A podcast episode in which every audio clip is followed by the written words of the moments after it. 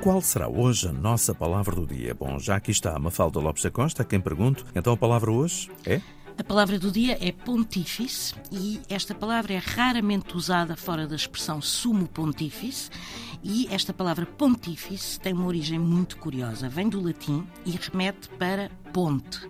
Depois da fundação de Roma, por Rómulo e Remo, o segundo rei de Roma, Numa Pompílio, decidiu entregar o cuidado das cerimónias e dos rituais religiosos, até então uma tarefa dos monarcas a um funcionário, um sacerdote, que passaria a desempenhar exclusivamente essas funções religiosas. E Pompílio escolheu os chamados pontifex, os que guardavam a ponte sobre o rio Tibre. Mais tarde, Pontífice passou a designar um membro do principal colégio de sacerdotes, o Colégio dos Pontífices, cujo líder era o Pontífice Máximo.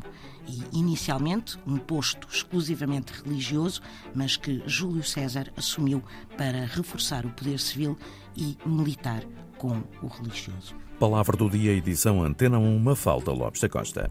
Thank you.